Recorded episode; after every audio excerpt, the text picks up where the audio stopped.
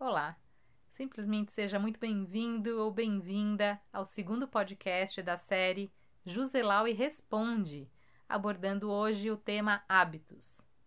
Meu nome é Juliana Zelau e Feres e para mim é sempre um prazer estarmos juntos compartilhando conhecimento e boas vibrações. Essa série foi criada para responder perguntas super interessantes que recebo de diversas pessoas e que merecem ser colocadas no ar. Então, bora começar?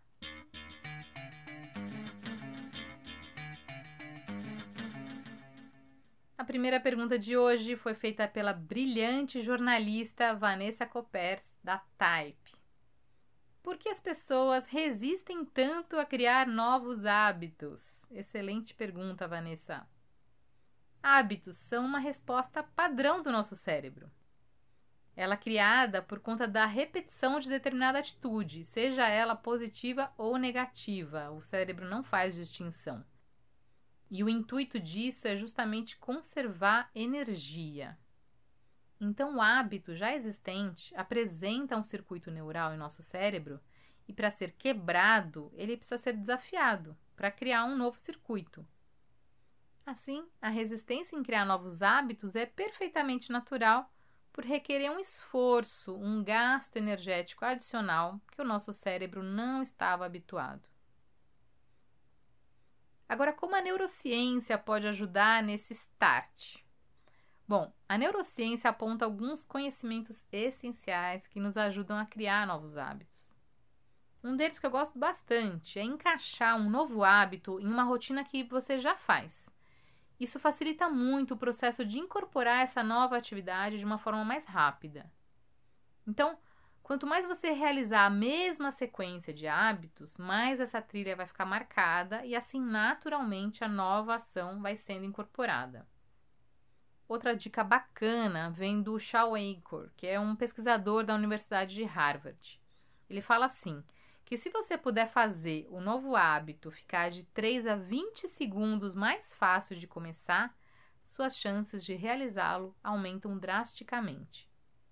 Assim, se você quiser aprender a tocar violão, correr, comer de uma forma mais saudável, a dica é deixar o violão, o tênis ou os alimentos saudáveis fáceis à mão. Nesse mesmo sentido, Deixe o que pode sabotar você, por exemplo, os alimentos não saudáveis, distantes e de difícil acesso. Outro conhecimento da neurociência que pode ajudar você a criar novos hábitos é usar o sistema de recompensa a seu favor. Ou seja, toda vez que você conseguir fazer pequenas vitórias, como dizer não a um alimento não saudável, por exemplo, ou fazer mais um dia de atividade física, ou aprender uma nova lição, meditar mais uma vez, não importa, mentalmente se parabenize por isso, criando um valor emocional positivo que vai fazer com que você tenha mais motivação para seguir adiante. E o apoio de amigos ou familiares é importante nesse processo? Sim, são super importantes. Ter uma intenção forte é o primeiro passo para você criar o hábito, mas depois disso, para você manter ele, ter uma rede de apoio seja de familiares, de amigos ou mesmo os desconhecidos que têm o mesmo desafio comum, é fundamental. Porque é justamente essa rede que vai nos ajudar a manter a motivação naqueles momentos mais difíceis, quando a gente está sem energia para prosseguir. Além disso, ser compreensível com você mesmo, saber que você pode melhorar sempre, é o apoio mais importante que você vai receber. Então, como colocar os seus planos em prática, seus planos para criar novos hábitos? Então, primeiro a gente já falou, né? Tem uma intenção bem definida.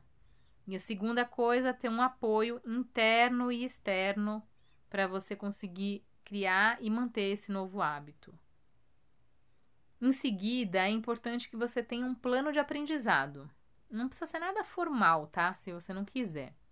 Mas é um plano onde você vai ter muito claro o porquê você quer desenvolver aquele novo hábito, como você vai conseguir fazer isso, quer dizer, quais estratégias você vai adotar e o que, ou seja, quais ferramentas e recursos você vai precisar para conquistar esse objetivo.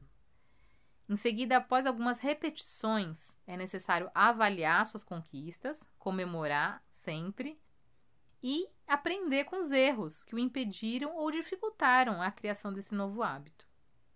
A partir disso, você vai definir então novas estratégias para retomar a trajetória rumo ao atingimento do objetivo inicialmente proposto. Nessa fase, a pessoa deve também comemorar as pequenas vitórias, lembra? Justamente para fortalecer o sistema de recompensa cerebral, visto que ele é uma área essencial para a criação de novos hábitos. E é ele que vai estimular, por meio da liberação de hormônios relacionados ao prazer, a repetir aquela ação. Finalmente, por meio da repetição, os novos hábitos vão se tornar cada vez mais naturais e automatizados, requerendo cada vez menos energia, conforme o novo circuito neural é criado no cérebro. Em outras palavras, quanto mais você repetir, mais fácil vai ser. Agora, talvez você tenha ficado na dúvida, eu vou incluir essa pergunta aqui: como é que funciona o sistema de recompensa cerebral? O sistema de recompensa é o circuito que processa a informação relacionada à sensação de prazer ou de satisfação. Então, quando a gente realiza uma ação que nos dá prazer, a gente tem uma liberação de dopamina no nosso cérebro, que é um neurotransmissor que ativa o sistema de recompensa. Então, sempre que a gente executa aquela ação, cria-se um desejo de repeti-la, sendo esse o motivo por ser tão difícil largar os velhos hábitos. No entanto, a gente pode sim usar esse mecanismo a nosso favor. Então, por exemplo, suponha que você ame brigadeiros. Bom, quem não ama, né? Mas vamos lá. Então, toda vez que você come o brigadeiro, esse sistema é acionado, fazendo com que você queira repetir essa ação. Estiver exagerando na dose e você quiser reduzir o consumo de brigadeiros, que, como é que você faz? Nesse caso, você precisa criar uma outra forma de sentir prazer com isso.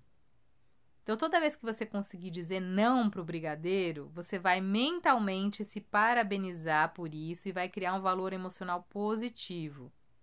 Ou toda vez que você comer um alimento mais saudável ao invés do brigadeiro, pensar em como é bom se cuidar e que seu corpo merece esse cuidado.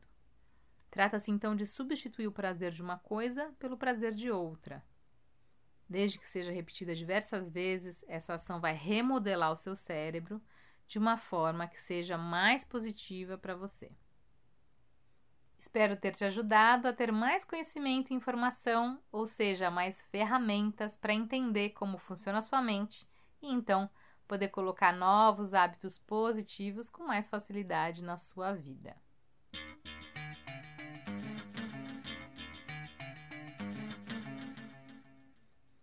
Se você tiver dúvidas, comentários ou quiser compartilhar sua experiência, coloca aqui nos comentários que eu vou adorar saber. Diariamente eu vejo e respondo a todas as mensagens colocadas aqui. Isso ajuda muito nós professores e também a toda a nossa comunidade. E eu amo essa troca. Simplesmente seja você e seja muito, muito feliz. Até a próxima!